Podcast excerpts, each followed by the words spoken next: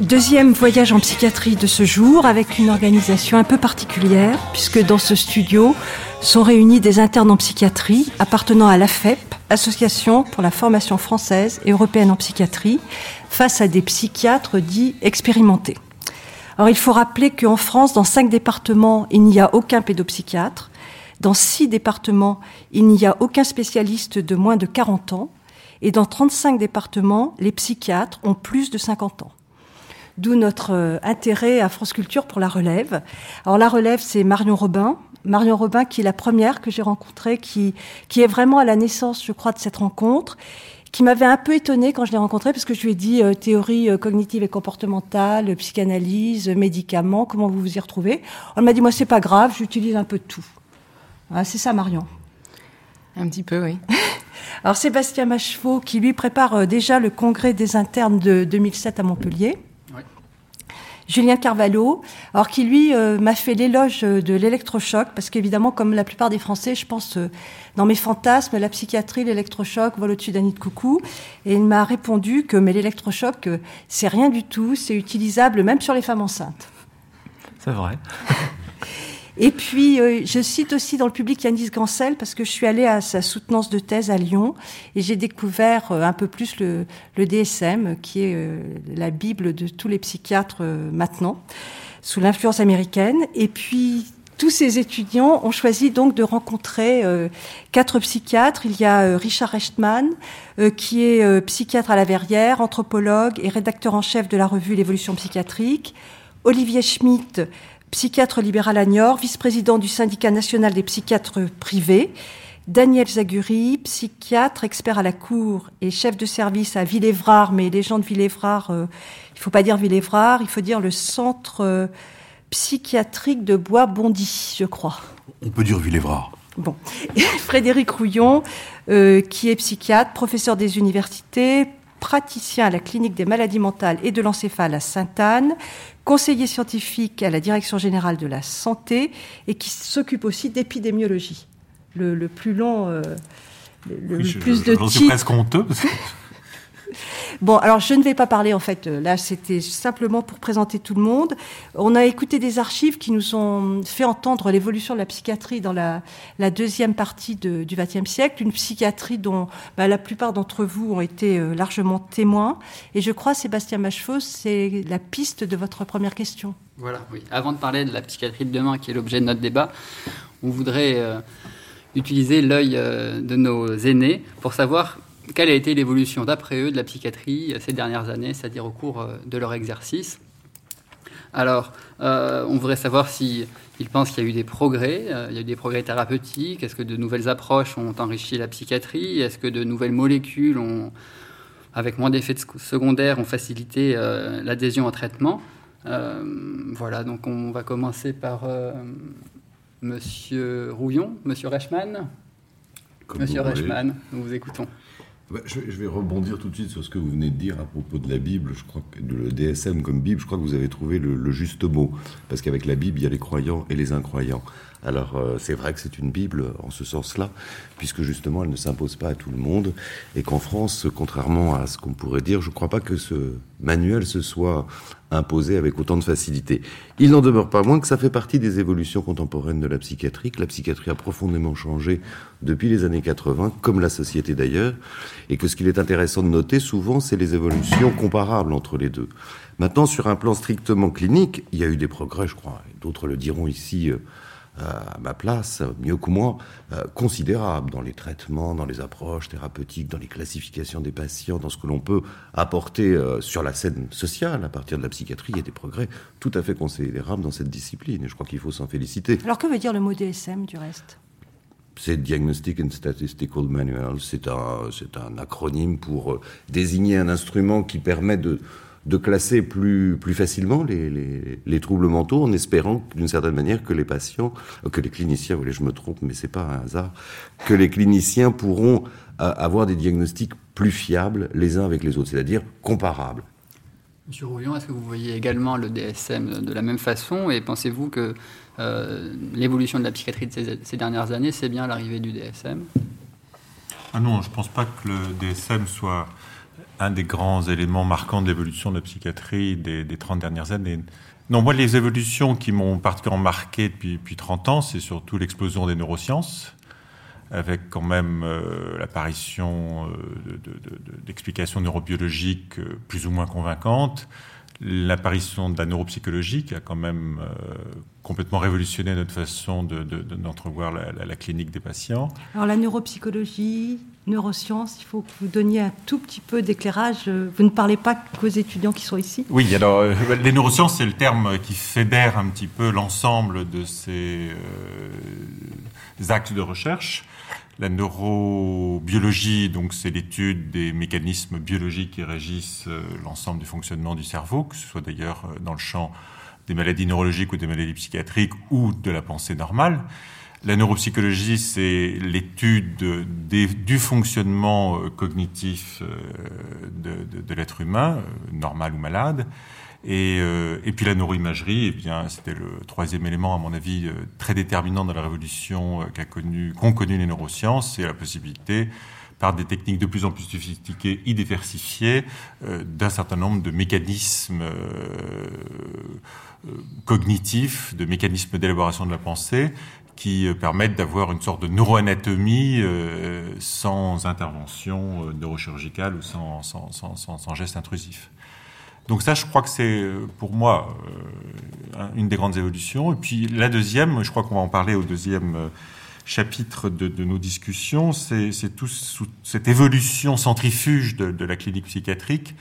Puisque lorsque j'avais l'âge d'être interne, fond, on avait des patients qui étaient de grands schizophrènes, des mélancoliques, enfin des pathologies mentales très caractérisées.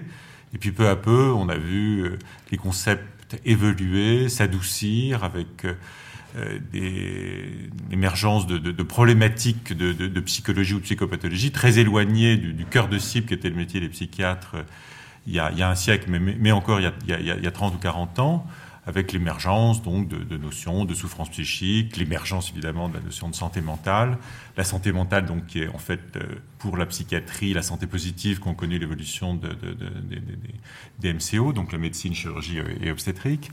Donc en fait c'est ça. Enfin moi, la grande évolution, c'est cette diversification de notre, euh, de nos missions et de notre métier avec les problèmes que cela peut poser. Très bien, Monsieur euh, Schmitt. Est-ce que vous pensez euh, oui, le, DSM, c'est effectivement une description athéorique des symptômes et, des grands syndromes. il,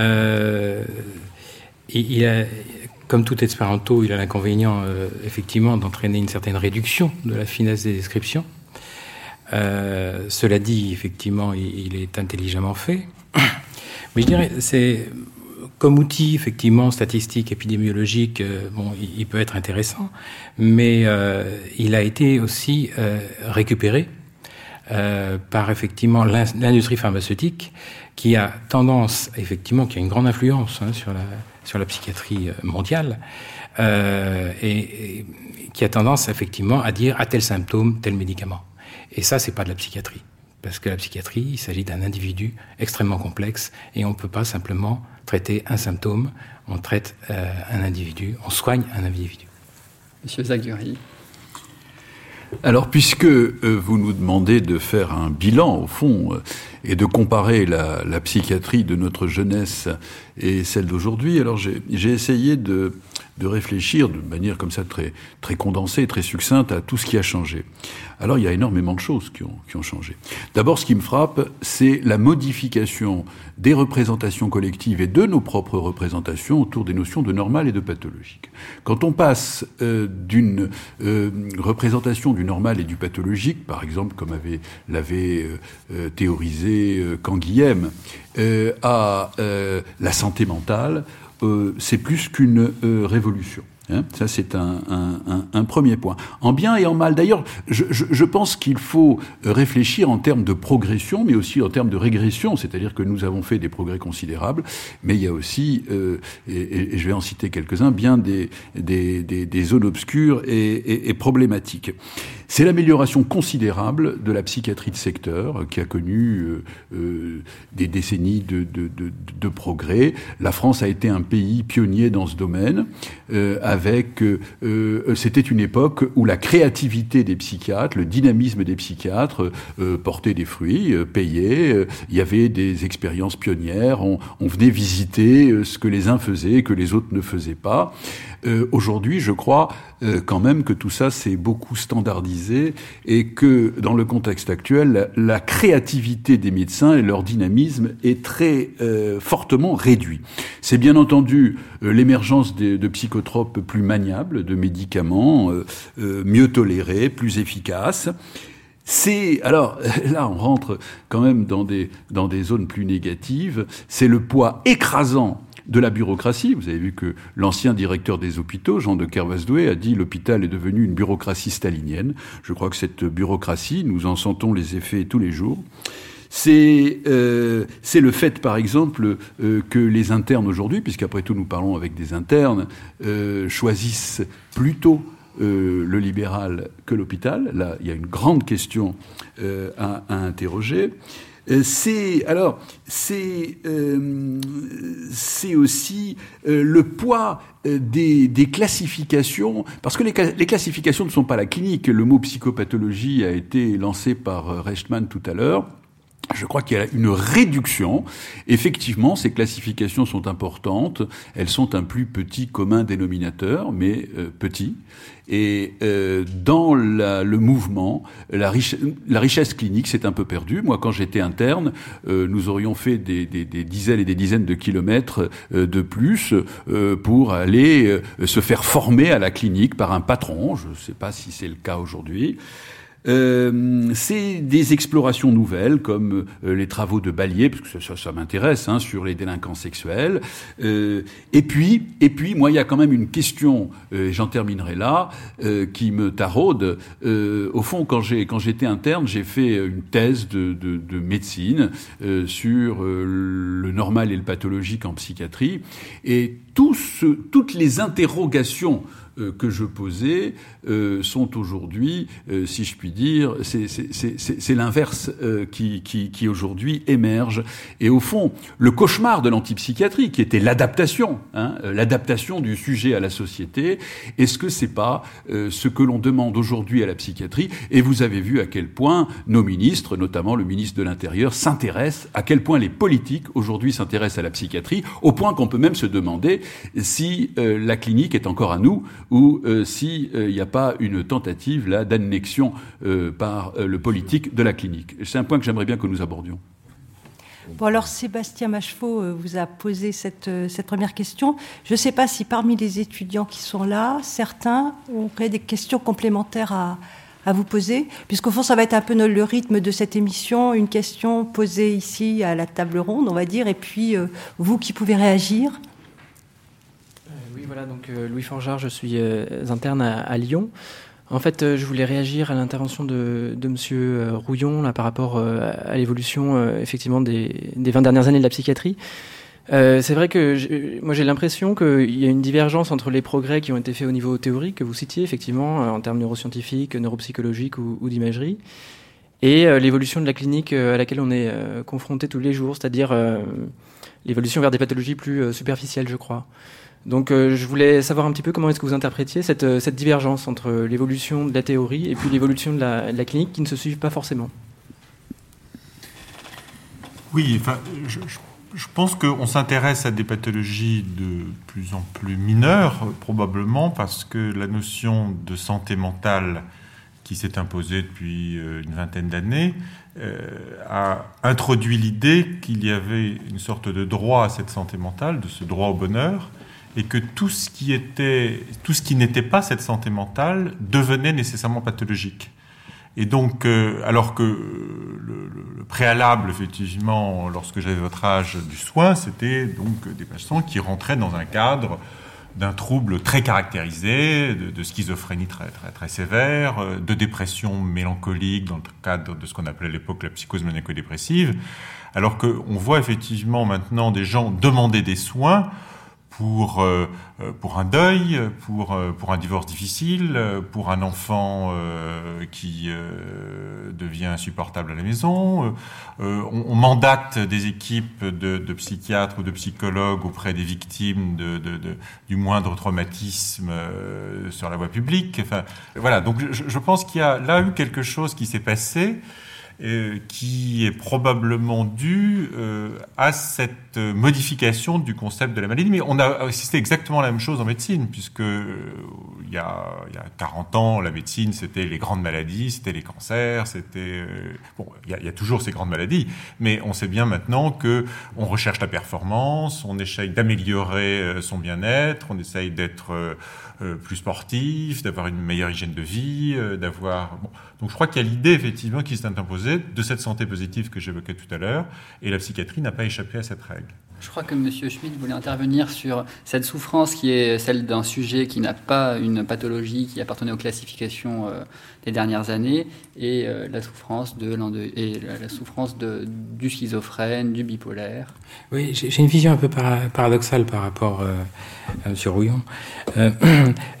C'est effectivement en psychiatrie privée, on a plutôt l'effet inverse, c'est-à-dire depuis quelques années, on reçoit des pathologies de plus en plus lourdes euh, du fait certainement de la saturation des hôpitaux, euh, où effectivement il faut attendre des mois parfois pour avoir un rendez-vous, euh, du fait du manque de lits.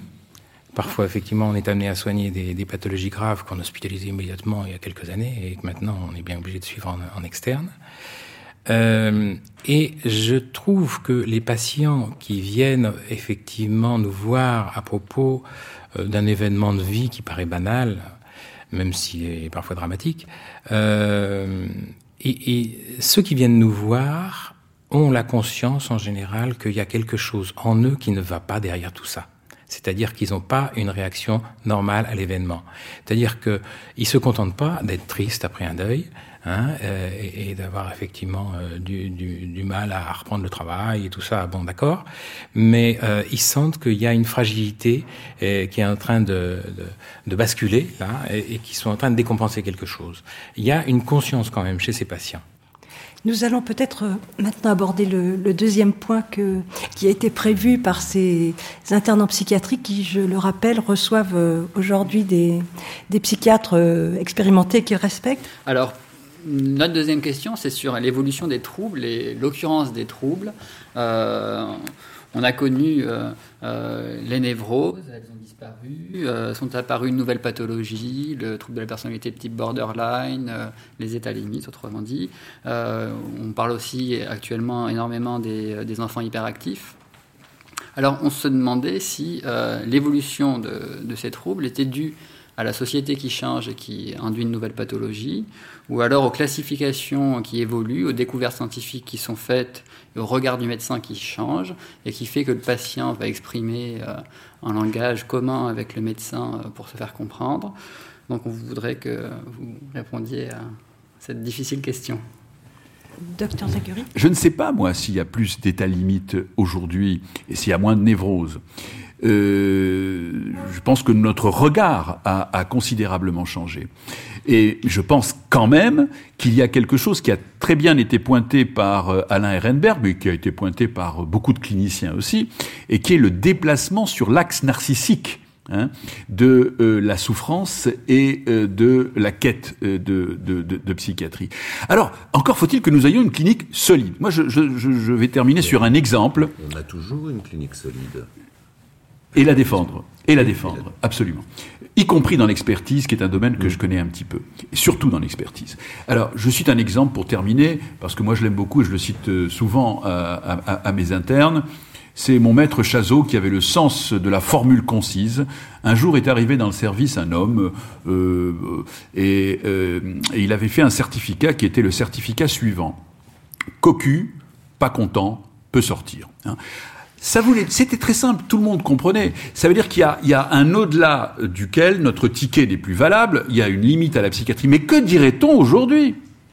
On dirait euh, réaction anxio-dépressive chez un homme ayant euh, euh, rencontré un événement de vie douloureux avec une personnalité. Si, Si. Et lui-même réclamerait des soins et nos collaborateurs, on, est pris dans autre chose, dans d'autres formes de représentation. Hein. Je, je, je, cite cet exemple. Alors, il, est particulièrement caricatural, mais euh, la, la, demande qui est faite aux psychiatres et à la psychiatrie, c'est une demande de sortir de la souffrance. Dans, et, ça effectivement euh, de multiples, euh, de, de, de, de multiples racines. Christopher Lash a écrit un, livre extraordinaire qui s'appelle La culture du narcissisme dans les années 80, où il montre bien que les défenses narcissiques sont les plus adaptées à l'évolution de la société, notamment de la société américaine des années 80. Je crois qu'il y, a un certain nombre de, pistes comme ça à creuser qui nous montrent pourquoi, euh, effectivement, la névrose classique se voit moins et pourquoi d'autres expressions de la souffrance et d'autres interpellations euh, de la psychiatrie sont aujourd'hui au devant de la scène.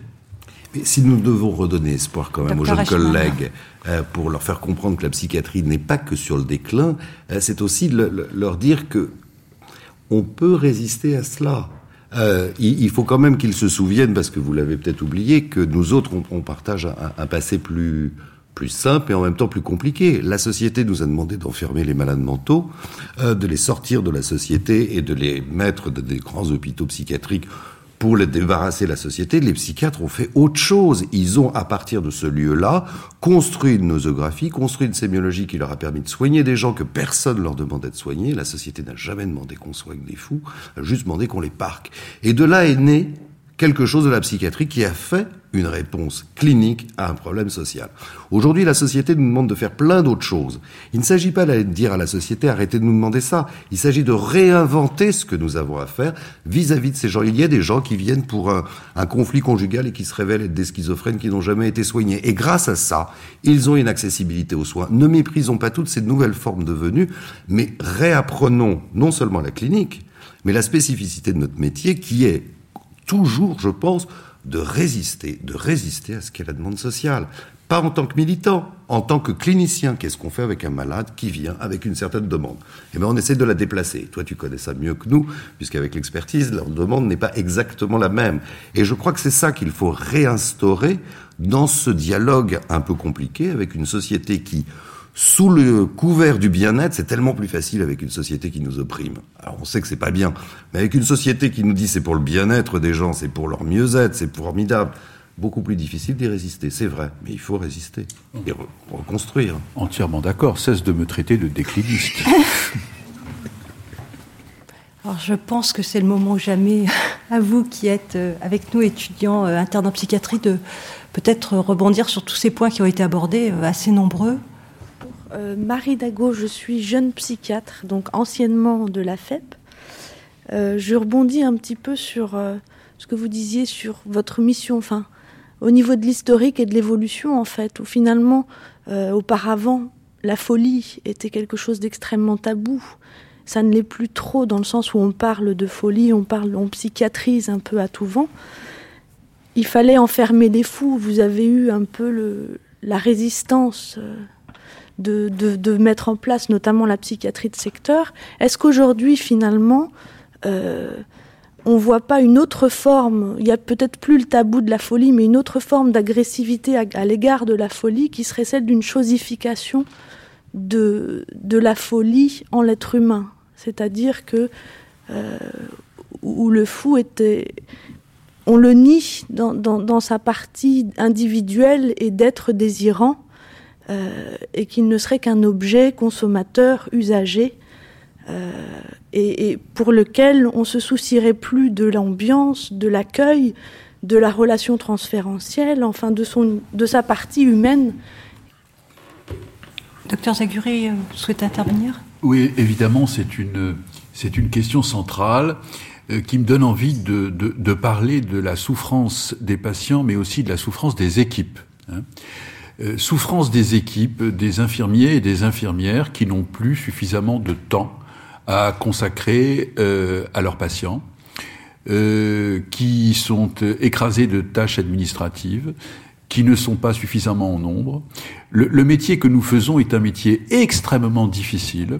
Nous sommes quotidiennement euh, confrontés euh, à la souffrance, euh, à l'agitation, à la détresse, au suicide. c'est la, la, souffrance psychique, c'est pathologique et, et, et, la plus affreuse.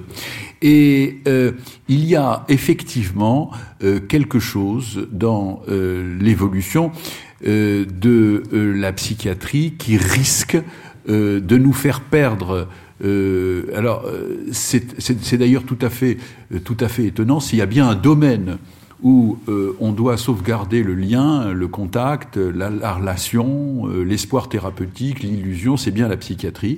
Et euh, sous sous la pression, sous la pression administrative, sous la pression gestionnaire, sous la pression, bon, eh bien c'est quelque chose qui effectivement soulève aujourd'hui beaucoup d'inquiétudes. Tout à l'heure. Euh, ça a été dit par Rouillon, je crois qu'il faut le reprendre, il y avait un, un très bon éditorial de, de Libération qui disait aujourd'hui, tout le monde euh, a son psy, sauf les fous.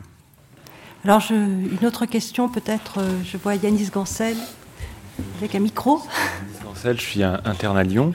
deux questions qui sont aussi des remarques, en fait, pour reprendre pas mal le propos de M. Rechtman et M. Zaguri concernant euh, en fait la façon dont la psychiatrie peut penser la demande sociale qui lui est adressée. Alors le premier point, ça serait la question de l'autonomie, c'est-à-dire comment les psychiatres peuvent penser et répondre de façon autonome et dicter leurs propres normes de ce qu'ils vont prendre en charge et de ce qu'ils ne vont pas prendre en charge. Deuxième point, c'est euh, penser cette demande sociale. Est-ce que c'est possible pour nous, en tant qu'internes, de penser cette demande sociale sans avoir une formation pour la penser?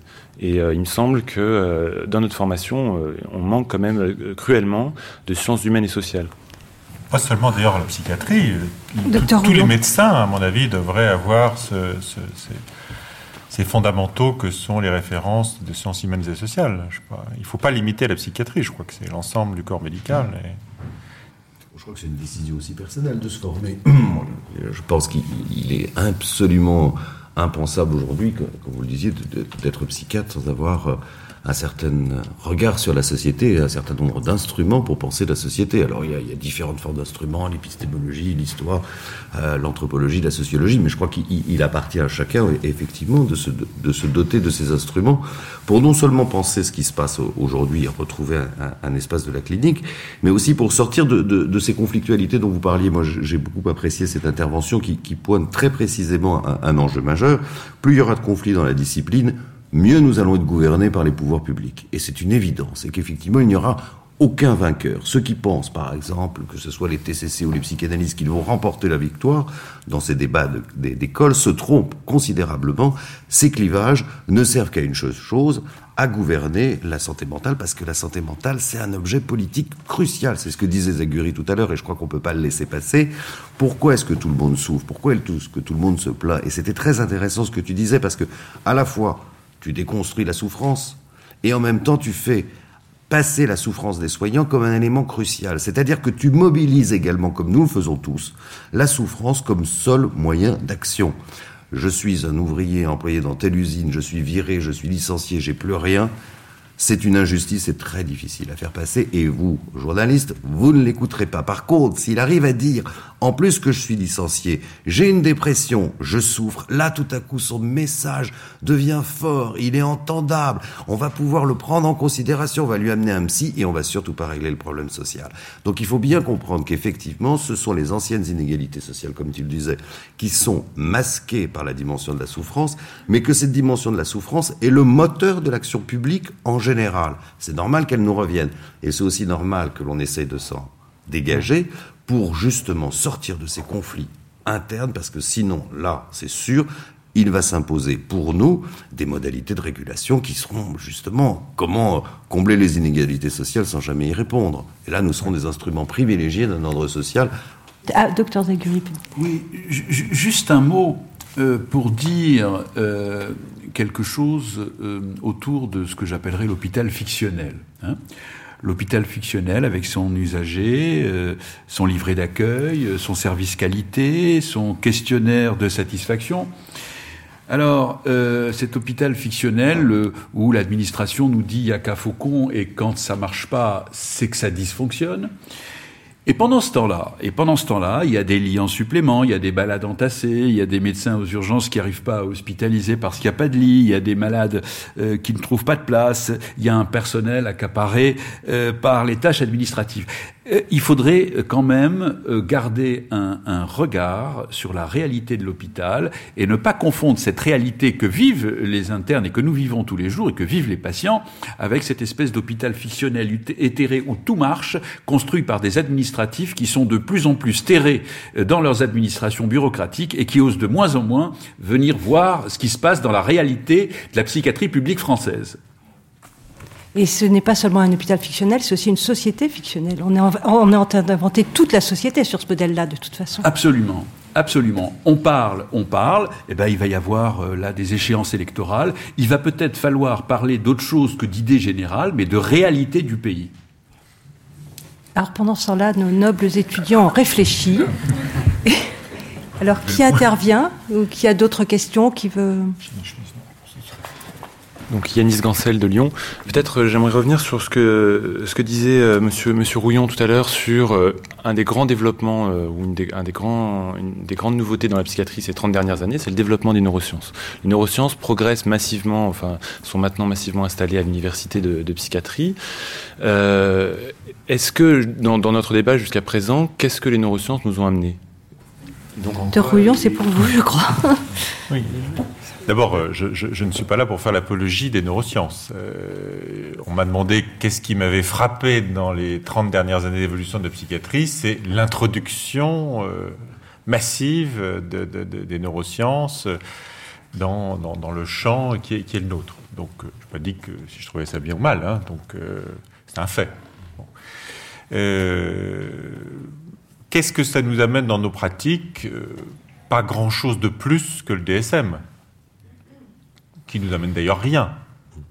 Donc, au fond, euh, je crois que c'est là parfois qu'il y a une confusion, c'est de mélanger ce qui est domaine de la, recherche, de l'investigation, d'une recherche de compréhension, et ce qui est domaine d'une pratique de soins. Et on sait bien que, certes, les pratiques de soins évoluent en fonction de l'évolution de la connaissance, mais qu'il n'y a pas nécessairement une linéarité entre ce qui peut être découvert euh, par un champ d'investigation de la recherche et des applications pratiques qui vont résulter.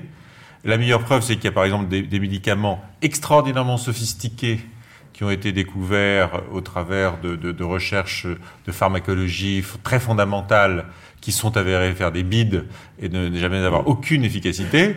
Et les médicaments les plus efficaces qui sont à notre disposition, c'est des médicaments qu'on a découverts de manière totalement empirique, sans science, sans rien. Je pense par exemple le meilleur antidépresseur qui existe, en déplaise à, à, à toutes euh, les compagnies qui, qui, commercialisent des produits euh, beaucoup plus récents, beaucoup plus modernes, beaucoup plus high-tech, etc.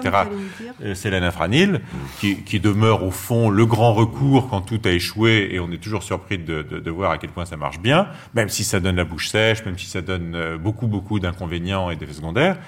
Et, et ça a été découvert de manière totalement empirique euh, il, y a, il, y a, il, y a, presque 50 ans maintenant, et, et, et 50 ans plus tard, c'est toujours le, le, la référence.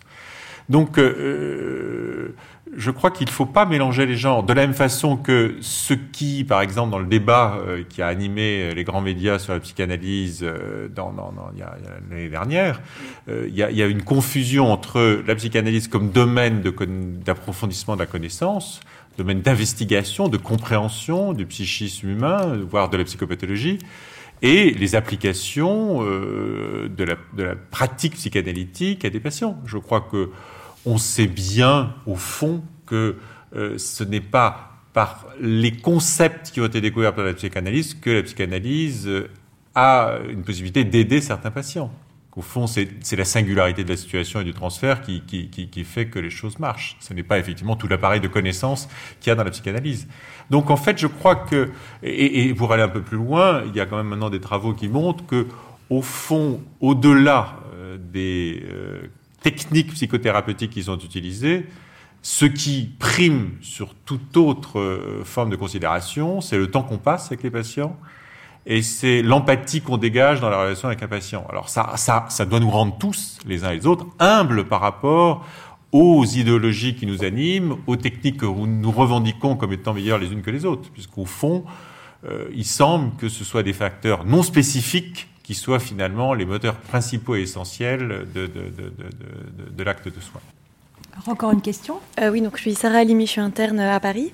Moi, je voudrais revenir aussi sur la notion euh, d'inventivité. Je trouve que c'est difficile, en tout cas en tant qu'interne, de trouver euh, la bonne place entre euh, la pratique clinique au quotidien, où justement euh, on a envie d'être créatif, on a envie d'inventer, ça fait réfléchir, c'est intéressant, et ce dont on nous parle de plus en plus, c'est l'evidence-based medicine, la médecine fondée sur des preuves avec des niveaux comme ça de, critères de ce qui est voilà, de, de, la médecine fondée sur les preuves et de ce qui doit être euh, euh, quantifiable finalement, euh, évaluable. Docteur Zaguri. Oui, ben, Il y a un soupir. Votre cri du cœur me touche, effectivement. la être psychiatre, c'est pas remplir la grille du loto. bon. hein? Et, ça, me touche euh, beaucoup, mais c'est toujours la même chose. C'est-à-dire que euh, quand on parle du, DSM, on ne dit pas que c'est de la clinique, on dit que c'est euh, un manuel de, de classification qui permet effectivement d'échanger, de comparer, de faire des études épidémiologiques, de médicaments, etc. Néanmoins, par la force des choses et dans la pratique, il devient euh, un instrument clinique, c'est-à-dire qui fait régresser la, clinique. Ça devrait pas, mais, mais, c'est comme ça. Euh, de même, euh, la question que vous posez, c'est celle d'une réduction colossale de la complexité euh, euh, de, de, la complexité de l'objet clinique et de, de, la relation et de l'implication du clinicien dans euh, l'acte clinique. Et effectivement, je, je, je, comprends votre plainte, mais encore une fois, il, il, ne faut pas, il ne faut jamais, jamais réduire la psychiatrie à l'un de ses aspects. Et les, psychiatres, moi, qui me, qui m'intéressaient quand j'avais votre âge, c'était des psychiatres qui avaient plusieurs corps à, leur arc, euh, qui étaient euh, euh, psychiatres biologistes et psychanalystes, qui s'intéressaient, qui se posaient des questions, qui avaient plusieurs dimensions, et effectivement, résistez, résistez, faites-le, mais ne faites pas que ça. C'est quand même un moment très très récent dans l'histoire de la psychiatrie. Hein. C'est ces aspects très tranchés entre des courants de pensée. Et je trouve que les questions de nos jeunes collègues sont tout à fait rassurantes. Ils ne seront pas là-dedans. C'est-à-dire qu'effectivement, depuis quelques années, on a l'impression que le savoir psychiatrique ne peut plus être cumulatif et qu'on va trouver quelque chose qui va remplacer tous les précédents. Alors ça va être les neurosciences qui vont permettre d'oublier la psychanalyse, les sciences cognitives qui vont permettre d'oublier euh, la, la, psychanalyse encore une fois, les médicaments vont remplacer les neurosciences. C'est absurde, mais on a eu ça aussi dans les pratiques psychiatriques, où on pensait que l'extra-hospitalier remplacerait les lits. Euh, pendant un temps, on a pensé que l'urgence remplacerait la psychiatrie, le traitement de la crise. C'est vraiment un problème de notre discipline que d'imaginer que les nouvelles découvertes ou les nouvelles approches doivent être cumulatives avec celles qui existaient auparavant. Mais je pense que c'est un problème de génération et qu'avec le départ de notre génération notre génération, ça va s'arrêter, puisque justement, eux, ils sont en train de nous dire, mais qu'est-ce que vous nous embêtez avec ces clivages? Et ils ont bien raison. On doit effectivement se former aux neurosciences aujourd'hui. Ça serait aberrant qu'un médecin, qu'un psychiatre n'ait pas une connaissance de ce qui se produit dans les neurosciences. Il doit se former aux sciences cognitives, c'est une évidence. On a découvert des choses absolument essentielles dans le champ des cognitions. L'un et l'autre sont difficilement applicables à la clinique immédiatement et à la thérapeutique, ce qui est vrai. Et pourquoi oublier la psychanalyse? Pourquoi oublier la classification, enfin la grande psychiatrie de Henriet à laquelle je suis euh, reste tout à fait fidèle? Pourquoi faudrait-il tout à coup faire table rase? Eh bien, je pense, et ça, vraiment, on, vous attend, on vous attend absolument pour nous répéter qu'il n'y a pas besoin de faire table rase. Vous allez rencontrer des universitaires qui vont vous dire il n'y a que les neurosciences. Vous allez rencontrer des psychanalystes qui vont vous dire il n'y a que la psychanalyse. Vous allez rencontrer des gens du secteur, ils vont vous dire, il n'y a que du secteur. Soyez subversifs. Ils pensent qu'ils volent, faites ce que vous voulez. Voilà, c'est ça, la subversion. Pas d'ayatollah dans le métier. Alors je disais au début de cette rencontre que quand j'avais rencontré Marion Robin, je lui avais posé la question justement de comment elle se débrouillait euh, avec toutes ces techniques, toute cette espèce de boîte à outils qu'elle avait.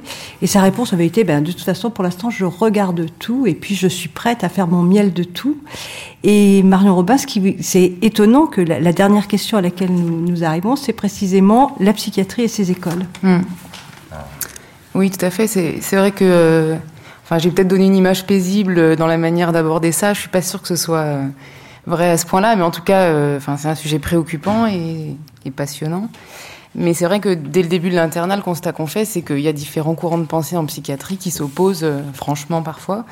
et que pour nous, la facilité, c'est un petit peu de choisir notre camp quand même au départ. Par contre, rester à distance de l'effet de polémique suscité, euh, essayer d'intégrer les différentes écoles sans faire un choix a priori, euh, c'est tout de suite plus difficile. Et euh, alors, au, premier abord, on, a pu avoir l'impression qu'il s'agissait plus d'une opposition entre différentes techniques psychothérapiques, c'est-à-dire la technique psychanalytique, la technique systémique, la technique cognitivo-comportementale pour parler des principales. Et euh, moi, je me disais, enfin, je pense que c'est des choses qu'on a partagées euh, dans les réflexions entre internes, que finalement, on pourrait choisir l'une ou l'autre de ces techniques selon chaque individu, chaque patient, et c'est ce qui nous paraissait le plus adapté.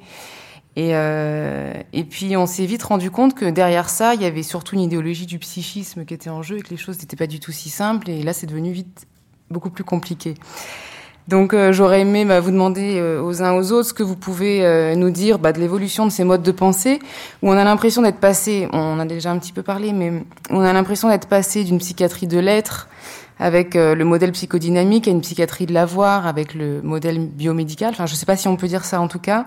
on est passé de d'un discours qui était vous êtes déprimé à un discours qui est vous avez une dépression. Et euh, c'est toute la représentation de la maladie qui change dans ces, dans ces deux phrases, je pense. Euh, ce qui nous impressionne particulièrement, euh, nous les internes, c'est la violence avec laquelle un modèle exclut l'autre aujourd'hui, alors qu'effectivement ils nous paraissent pas forcément si incompatibles. Et euh, enfin, bah, la, la, question c'est un peu euh, est-ce que l'idée de construire une psychiatrie homogène et cohérente euh, serait possible, ou bien illusoire, ou bien appauvrissante pour la profession, éventuellement comment le faire? Voilà, je vous laisse la parole. Alors, qui se lance? Juste une petite image comme ça. Euh, euh, un roman, un roman, euh, il y a un texte qui a du sens, et puis un support. et on aime bien d'ailleurs, selon les goûts, hein, tel ou tel support. Et sûr que si le support disparaît, il n'y a plus de roman, il n'y a plus de sens non plus. Hein.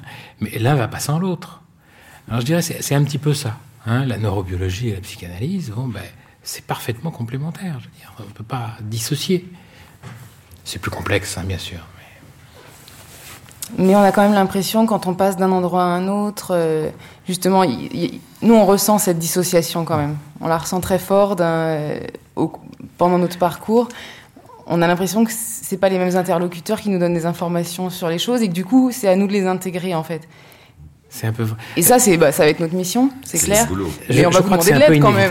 je crois que c'est un peu inévitable parce que, euh, en particulier pour la psychanalyse, je crois que quand on découvre la psychanalyse, quand on fait une démarche de psychanalyse, euh, il faut être complètement dedans. Ou, ou je ne sais pas s'il le faut, mais on l'est. Mais je ne sais pas si on peut dire d'abord la psychanalyse, parce qu'on sait bien qu'il y a des courants très, très divers, euh, ou, ou, la neurobiologie, ou la neurobiologie, c'est ça n'existe pas en tant que tel. Et de la même façon que vous parliez d'école, je ne pense pas qu'il y ait encore des écoles. Il y a des, groupes de gens qui ont des orientations très particulières. Et ce qui a changé, puisque vous nous interrogiez sur 30 euh, ans d'histoire, euh, c'est justement qu'il n'y a plus de débat. C'est-à-dire que lorsque j'avais votre âge, il y avait des, débats euh, idéologiques où les gens s'affrontaient, mais avaient le courage d'échanger euh, des arguments, parfois très violents. Maintenant, tout ça est paisible de manière ronronnante. chacun effectivement est convaincu que ce qu'il pense est la vérité et dans sa petite chapelle, euh, pense que les autres sont des imbéciles. Enfin, on est passé de, de grandes religions à des sectes où chacun, effectivement, euh, pense que le glutamate... Parce qu'au sein des neurobiologistes, vous avez ceux qui vont dire c'est le glutamate, non, c'est la dopamine. Et vous avez les mêmes euh, conflits, finalement, intra-neurobiologiques que ce que vous avez dans les sous-groupes de lacaniens qui, qui s'écharpent gentiment. Mais vous, donc, en fait, vous avez l'impression de, de d'influencer, par exemple, les internes avec lesquels vous avez travaillé, de les mettre dans une école, de les mettre dans une moi, j'essaye en fait de leur donner des instruments de, de, de lecture critique de, de, tous les modèles de prêt-à-penser qui leur sont offerts. Donc, euh, j'essaye plutôt d'avoir euh, une position d'anti-école. Euh, donc, de dire, voilà, par rapport à toutes les...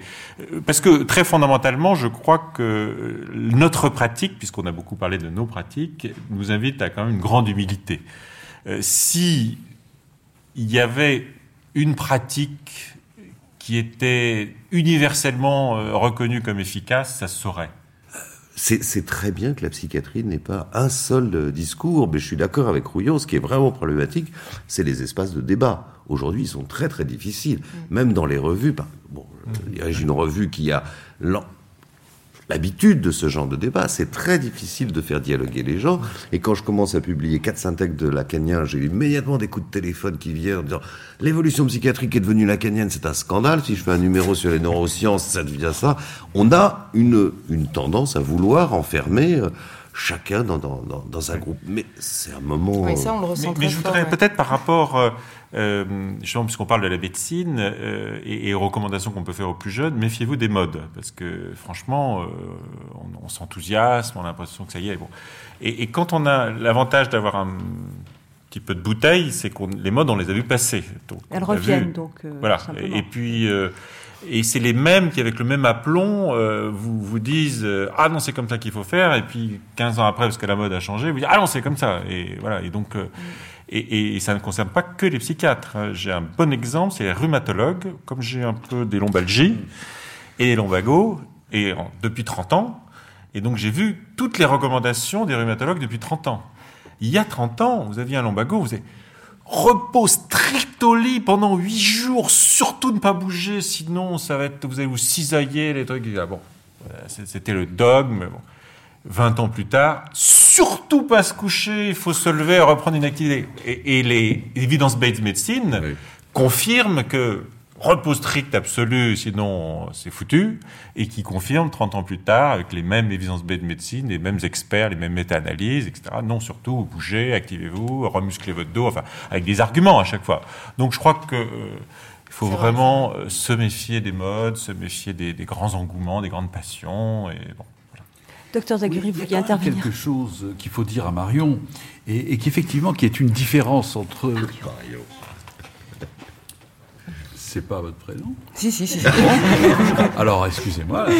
Donc, euh, ben, il y a quelque chose qu'il faut dire. Mademoiselle Robin. alors, quelque chose qu'il faut dire à Marion Robin, euh, qui est très différent dans votre génération et dans la nôtre. C'est que dans la nôtre, il y avait comme ça un, deux, trois psychiatres au-dessus du lot œcuménique, charismatique, qui avait des élèves dans toutes les branches de la psychiatrie, comme Henriet, Domaison, et lorsqu'il parlait, il défendait la psychiatrie dans son ensemble. En tout cas, ils avaient la prétention, et parfois légitime, de défendre la psychiatrie dans son ensemble. Et là, je crois qu'il euh, n'y a plus de voix, il n'y a plus de personnes susceptibles de représenter euh, l'ensemble euh, de, la psychiatrie pour des, tas, de raisons, et que là, effectivement, c'est une vraie différence. Mais comme il y a nulle part ailleurs, à cette même époque, dans les sciences humaines, tu avais quatre figures qui dominaient les sciences humaines, dans la psychanalyse, quatre figures. Ça a été une époque, euh, un peu avant que je, sois dedans, mais qui, cherchait, qui cherchait incontestablement des maîtres, et qui pouvait se reconnaître dans des maîtres. Euh, la question que nous pose Marion Robin, euh, c'est pas prétendez que vous êtes un maître. Ils n'en veulent pas des maîtres.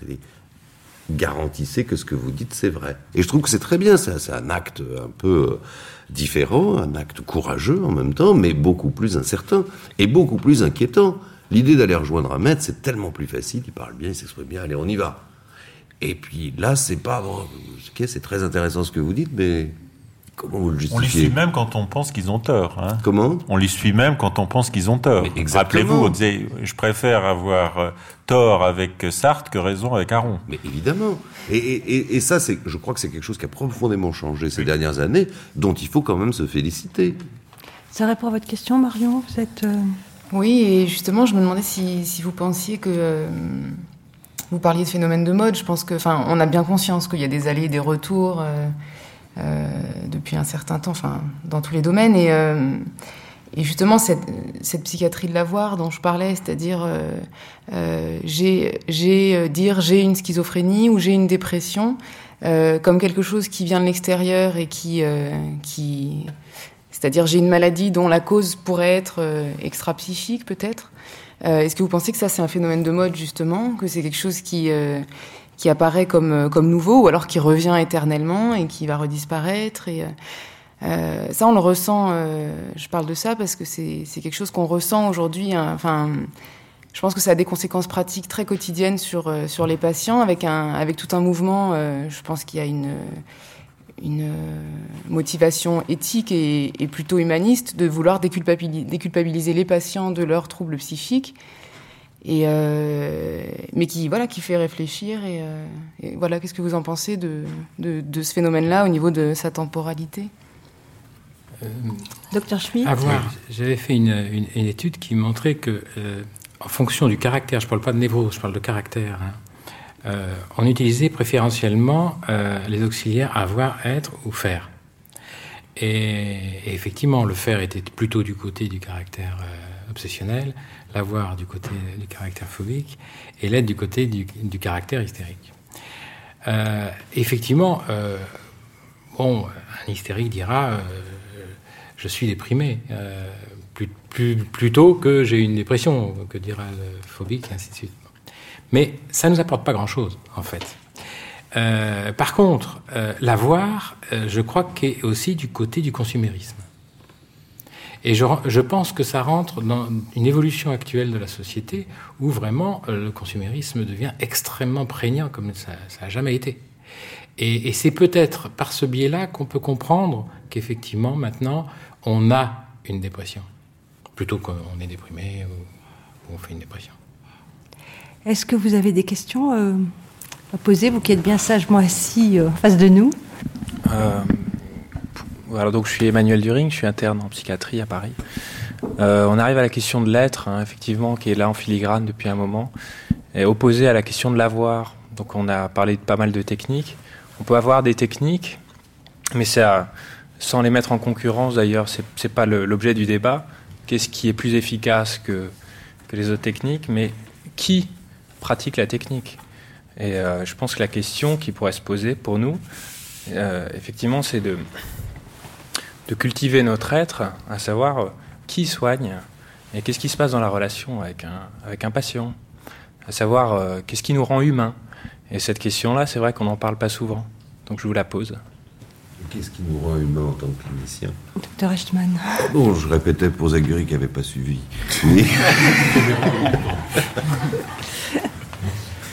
Là, c'est une question fondamentale là, que vous nous adressez, qui est, euh, qui est plus importante encore que de savoir euh, si effectivement on prend en compte le sujet ou on ne prend pas en compte le sujet, parce qu'on peut prendre en compte le sujet de façon catastrophique parce qu'on n'est justement pas dans une dimension humaine, et prendre en compte, ne pas prendre en compte le sujet et produire quelque chose de formidable. Mais là, ça renvoie vraiment à, une éthique, à, une pratique, et je crois que la, psychiatrie est profondément inscrite dans une démarche humaniste, humaine, euh, relationnelle, et que ça, ça doit s'acquérir bah, tout au long d'une vie, quoi. C'est pas, il n'y a pas un moment de formation, ça se réapprend tous les jours.